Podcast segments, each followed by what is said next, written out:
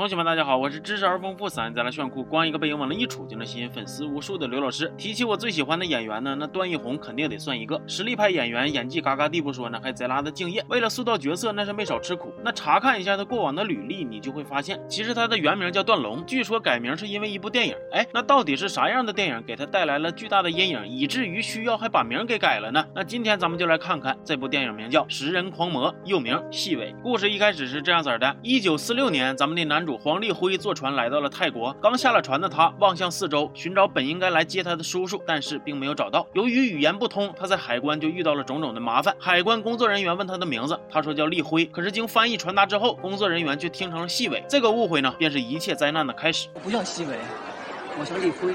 呃。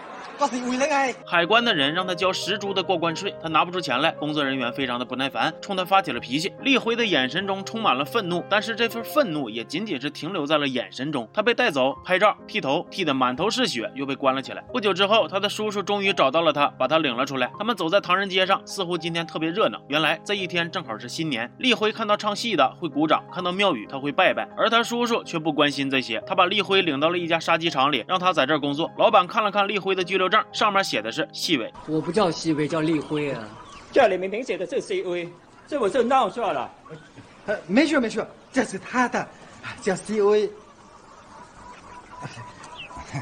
从此啊，立辉无可奈何的就变成了细伟，而他叔叔则把他放在这儿就走人了。晚些时候，细伟和老板的家人共坐一桌吃饭，他刚想夹口菜吃，却被老板娘阻止。老板娘告诉他，你只能干吃大米饭。晚上睡觉时，他梦回童年，在老家快乐的放风筝。但是美梦还没做完，细伟就被老板娘和他家的两个孩子连踢带喊的吵醒了。而后这两个小孩更是变本加厉，变着法子的捉弄他。细伟很是愤怒，但是他一个打工人又不能拿老板家的孩子怎么样。细伟在干活时不停的咳嗽，老板问了问才知道。原来他有哮喘。等两个小孩再次捉弄细伟时呢，细伟抄起了旁边的刀，寻思吓唬吓唬他俩。但正好这一幕被老板娘看着了，老板娘直接抄起了木拖鞋，照着他脑袋打，打得他是头破血流啊！哎呀，这回真是打工人了。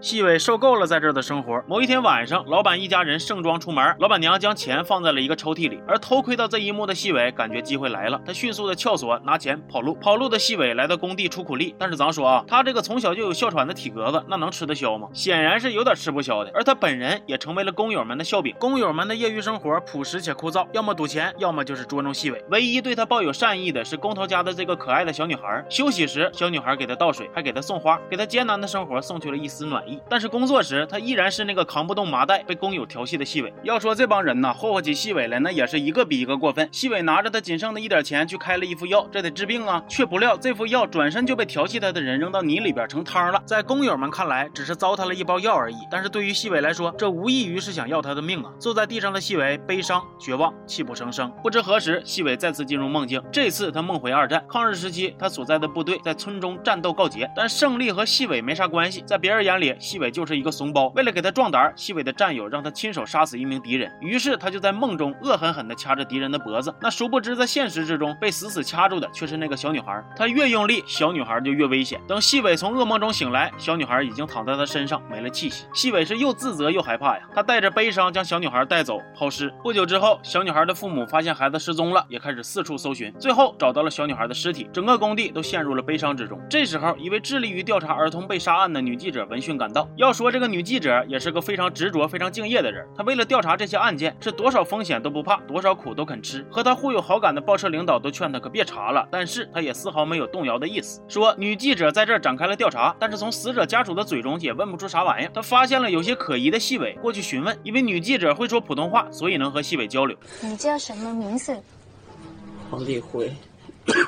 黄立辉，哎呀，终于有人叫对细伟名字了，可真是不容易。此时，女记者并没有怀疑细伟是凶手，还夸了夸细伟的刀真漂亮。细伟说那是妈妈给的。女记者见细伟咳嗽不止，还好心的给了他一些钱让他看病。回过头来，扛不动麻袋的细伟最终被工头辞退了。那工头还算是心眼挺好的，给他介绍到了亲戚家的田里干活。估计工头怎么也不会想到，眼前缠肉的细伟正是杀死他女儿的真凶。有一天，女记者与领导还有领导的女儿一同散步，聊着聊着，领导的女儿突然消失，他们焦急。急的寻找，生怕出了什么事儿。好在最后只是虚惊一场。可是夜里，女记者还做了一个噩梦，梦中她还是个小孩，只见杀人狂魔把她的姐姐抓走，还把她给重伤了。这个梦看起来应该就是女记者的童年记忆了。估计也正是这样的阴影，让她执着于调查儿童被杀的事件。另一边，来到乡下的细伟开始种田了。他的住处附近依然有几个小孩喜欢远远的跟他臭嘚瑟，但是这并没有影响到他的生活，田间的日子越过越好。细伟露出了久违的笑容，就连调戏他的小孩似乎也友好了不少。这样的好日日子一直持续到了某个风雨交加的夜晚。那一夜，外边狂风暴雨肆虐的破坏着庄稼，屋里细伟哮喘发病，艰难入睡。他又梦到了儿时妈妈给他喂药的情景。等他再次醒来，发现自己苦心经营的农田就这样被一场天灾全都给毁了。而这一场天灾就是压死骆驼的最后一根稻草。悲伤中的细伟又忆起了当年他妈和他坐在一片坟地中，他家人似乎是受到战乱等因素的影响，已经死的就剩他们娘俩了。于是细伟他妈劝细伟去泰国投奔叔叔，而当时他妈妈留给他他的唯一一件信物就是那把刀。妈，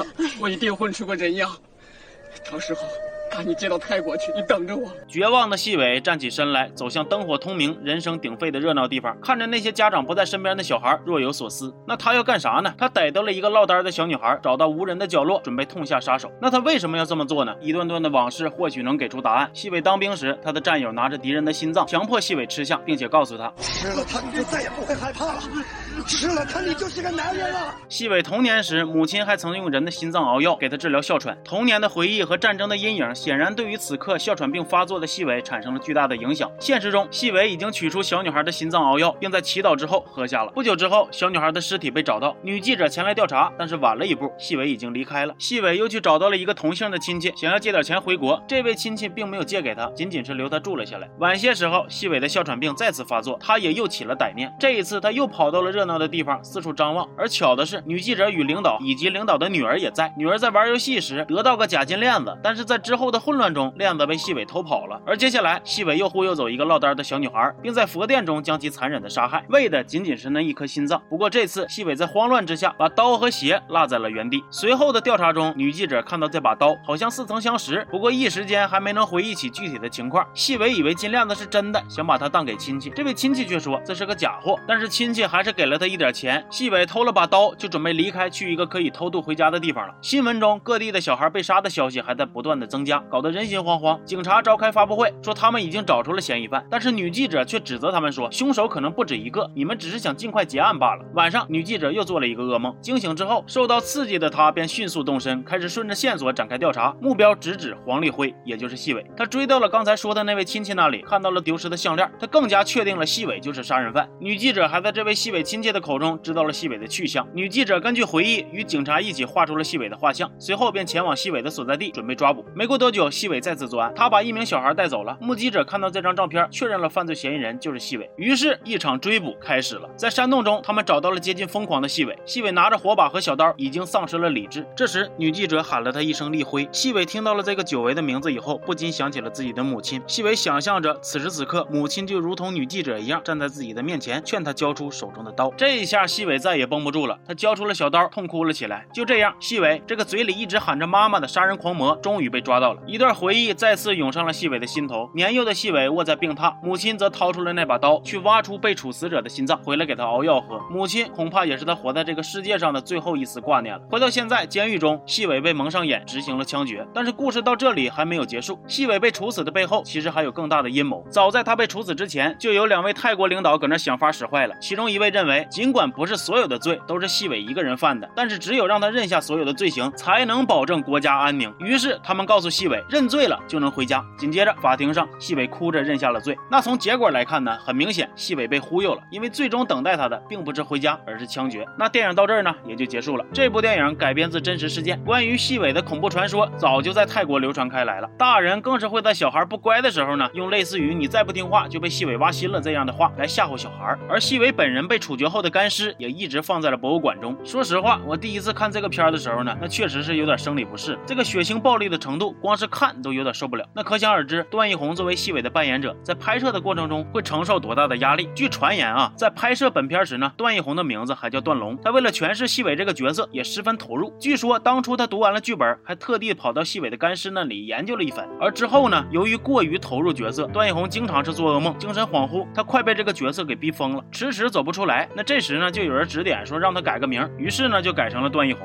而这个传言呢，也无疑让这部改编自真实事件的电影变得更加具有神秘色彩。然而，其实细伟的传说还有一个更有意思的地方，就是所谓的真实事件到底有多真实？民间流传的真实又有多少是真相呢？电影的最后，细伟承认所有的事情都是他一人所为，背上了一些本来不属于自己的骂名。现实中，细伟承认自己杀害了六人，但是也同样是疑点重重。二零一九年，泰国不少人联名签字，要求为细伟翻案，声称他只是一个替罪羊，是一个被过分夸大、扭曲事实后的产物。这些为细伟发声的人呢，主要是基于两件事：第一，细伟在在被捕之后，起初只承认自己杀过两个人，但是随后一段长时间的审讯让他改了口，揽下了全部的罪名。那是什么原因使他改口？现在已经无从考证了。但是有不少的观点都和电影中一样，认为细伟是在诱导之下替人背上了一部分的黑锅。拿什么诱导呢？送他回家呀！支撑这个说法的理由是啊，细伟体弱多病，不懂泰语，很难大范围的作案，但是口供里各种地名、行动轨迹却非常的详实。第二是在一起犯罪事件中逃脱的小女孩说，犯罪分。子并不是细伟，而是另有其人。这位罪犯是当当地的贵族，所以小女孩始终拒绝指认。那么，假设犯罪分子不止细伟一个人，那他食人的说法又是从何而来呢？这个说法源于细伟被捕时，警方在他的家中发现了内脏、心脏这样的器官，而遇害的儿童也同样缺失了这些器官。随后，在细伟的口供之中，他也承认自己食人的事情。当然了，如果就像第一个猜想似的，细伟真的是改了口，那么这个口供可不可信，那还两说。总之呢，这种大事一出，媒体自然是不会放过大肆渲染的好机会的。一个来自中国的食人狂魔从此诞生，他揽下了所有的罪名，被处决，被制成了干尸。警方爽快的结案，仿佛从此就天下太平了。老百姓悬着的心也放下了，只剩下一段食人狂魔的恐怖传说流传至今。那真相扑朔迷离，到底是细伟吃了人心，还是有人吃了人血馒头？咱们也看不透。或许两者都有，也并不是没有可能。那咱们说回到电影，尽管食人狂魔采用了非常血腥暴力的手法去制造视觉奇观，刺激观众，但是叙事上呢，却采用了一个比较悲天悯人的视角。细伟从小体弱多病，家中只有母亲照顾，母亲迷信人心能够治疗哮喘，那他自然是会受到影响，跟着相信。而遭受了战争的折磨，在他乡饱受屈辱之后，他最终成为了食人狂魔。或许这个时候有人会说啊，这是生活本身把人变恶。那或许也有人会说，可怜之人必有可恨之处。这两种说法都有道理。不过我呢，看完这么血腥的电影，你让我同情他，哎，我还真同情不下去。你让我觉得他可恨吧，我也没有多恨。电影中的细伟既是证据确凿的食人狂魔，也背上了不属于自己的黑锅。他经历过战乱、天灾、人祸等等一系列自然、非自然因素的折磨，